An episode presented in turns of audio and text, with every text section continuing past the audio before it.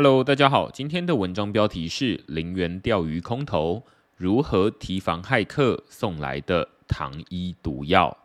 嗨早，现在是 Gitcoin Grants 的投票期间，如果你想参与这次的平方募资，可以先到 Gitcoin Passport 验证身份，取得二十分以上的积分之后，再到 Gitcoin Grants 上以零钱投票。建议每个专案等值一点五美元或零点零零零七颗以太币，支持你所喜欢的专案。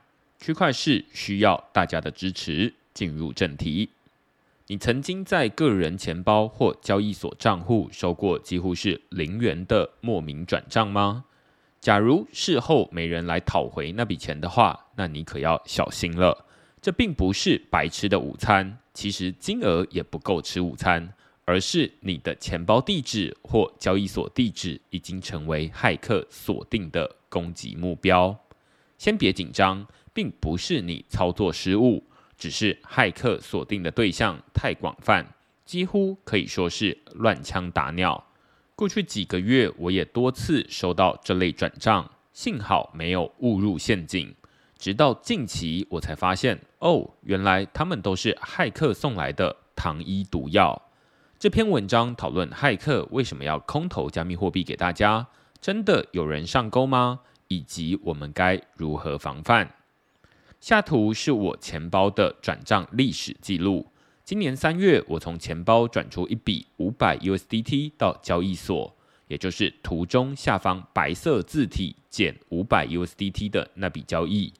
没过几秒钟，我的钱包马上就收到另一笔加零点零零零五颗。USDT 的交易转入，当下我觉得有点奇怪，我明明就是转钱出去，怎么交易所还会退钱回来，而且也不多退一点？但因为零点零零零五 USDT 金额太小，大约等值零点零一五元台币，我也就没花时间追究原因。接下来几个月，类似的情况一再出现。每当我转出一笔加密货币，就会近乎及时的收到一些零钱碎屑。最近一次就发生在上周，当时我还一口气收到两笔转入通知。虽然两笔汇款加起来还不足一元台币，但它激起我的好奇心，想知道到底是谁在乱撒钱，他们又有什么目的？原来这些钱都是骇客布下的诱饵。以上图为例哦。当时我转出五百 USDT 的收款地址为零叉二一二 C 开头七二五 D 结尾。巧合的是，几秒后转入我钱包内的零点零零零五 USDT，同样也是来自零叉二一二 C 开头七二五 D 结尾的地址。如果没有仔细看，很容易就会像我一样误以为是交易所退钱。但实际上，两个地址并不一样，只是长得极其相似而已。如果再往后面看几码，就会发现交易所的地址开头其实是零叉二一二 C 四，但转零钱给我的钱包地址开头则是零叉二一二 C 八。电话号码差一码，接电话的就是不同人；转账地址差一码，收钱的当然也是。另有其人，这就是骇客精心设计的钓鱼骗局。这个月就有一位资深的币安交易所员工，在调度内部资金的时候误踩陷阱，把高达两千万美元等值的 USDT 转入骇客钱包内。根据币安执行长 CZ 的说法，他说：“我想分享昨天发生的一起非常聪明且几乎要成功的诈骗案例。”我们救回了两千万美元，希望这个经验未来也可以拯救你们。骇客现在技术高超，他们能产生开头和结尾字母完全相同的钓鱼地址，而这就是大多数人在操作加密货币转账的时候会检查的资讯。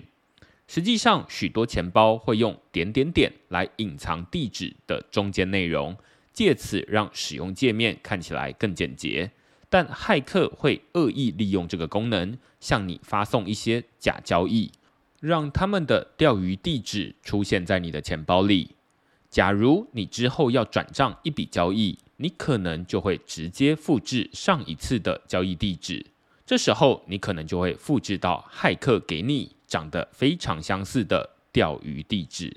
这就是昨天发生在一位经验老道的加密货币操作者身上的真实事件。幸好这位操作者立即发现错误，我们也立即请求冻结资金，这些资金才没有被骇客拿走。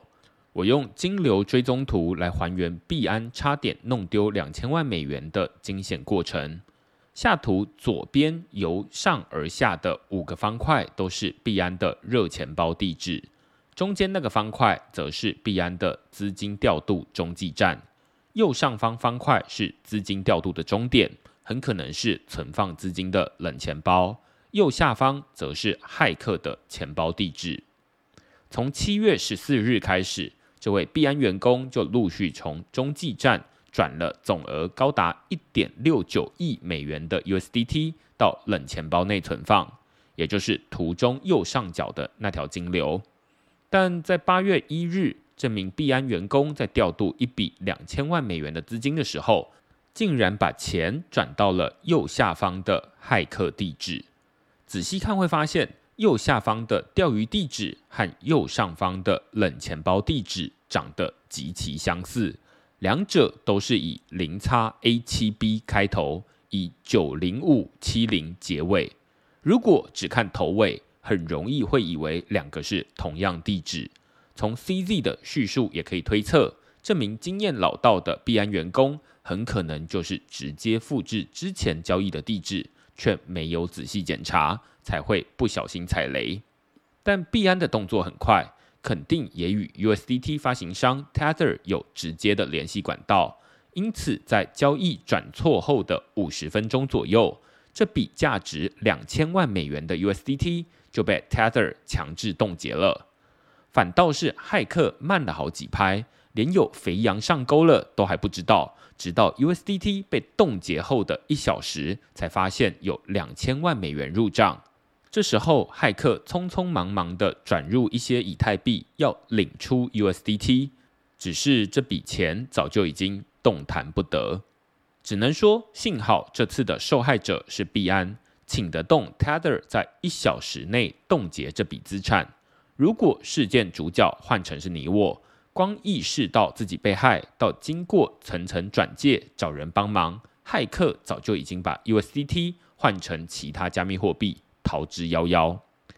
可能有人会问：骇客锁定币安的钱包攻击很合理，那里都是大额交易进出，但怎么会连你我这样的个人使用者也会成为骇客锁定的目标呢？Coinbase 曾经拆解过骇客的这套零元钓鱼手法，他们将骇客的攻击拆成三步，分别是搜寻、投饵、等待。在搜寻的阶段，骇客会写程式监控区块链上所有人的一举一动，并锁定那些近期曾经送出转账的钱包地址下手。链上记录公开透明，骇客会观察这些人都是把钱转到哪些地址，并马上用电脑产生出一个头尾非常相似的钓鱼地址。接着，骇客会替这个钓鱼地址。储值一些零钱，并把零钱转给受害者，这个步骤是越快越好。许多人根本没有意识到，刚刚已经有一笔交易转入，还以为上一笔是自己操作的交易。最后就是等待。虽然从使用者的钱包来看，转出转入的方向完全相反，理应不会弄错，但因为骇客产生的钓鱼假地址长得太像真的。只要使用者一个不注意，就会不小心把资产转到骇客的口袋里。许多人会好奇，骇客要产生头尾相同的地址有这么容易吗？Coinbase 还做了实验给大家看，他们用苹果的 M1 Ultra 晶片搭配网络上的免费工具 Profanity 二，只花了三秒就能产出末四码相同的钱包地址，只花十八秒。就能产生前四码与末四码完全相同的钱包地址，非常惊人。骇客只要再搭配自动化工具，把监控投饵的流程串起来，就成了开头我碰到的奇怪状况。只不过这样的攻击也有其成本，骇客每次投下诱饵都要支付一笔区块链的矿工手续费，也因此在手续费比较便宜的 Tron、Polygon、PNB 区块链，钓鱼行为会更加猖獗。去年底就有资安公司对这样的零元钓鱼空投提出警告，不过到目前为止仍然没有有效的反制方法。毕竟在区块链上转账是每个人的自由，更何况骇客也可以主张自己是在空投，哪知道就意外的收到回利。使用者自己转错地址，能不能算是一种被害，也很难说。最有效的方法，暂时是得回到使用者身上。现在有许多钱包 App 都内建联络人的功能，只要将常用的钱包地址都先加入白名单，骇客创造的钓鱼地址再怎么像，就也骗不到你。另外，大家也可以趁最近币圈熊市，以太坊 Gas fee 比较低的时候，承租自己的 ENS 域名。毕竟以 MN 许的 ETH 当成钱包地址。总是比零叉三六 F、三二二 F 等等等等好记得多，不仅能增加 Getcoin Passport 的真人分数，还能降低日后操作错误的意外风险。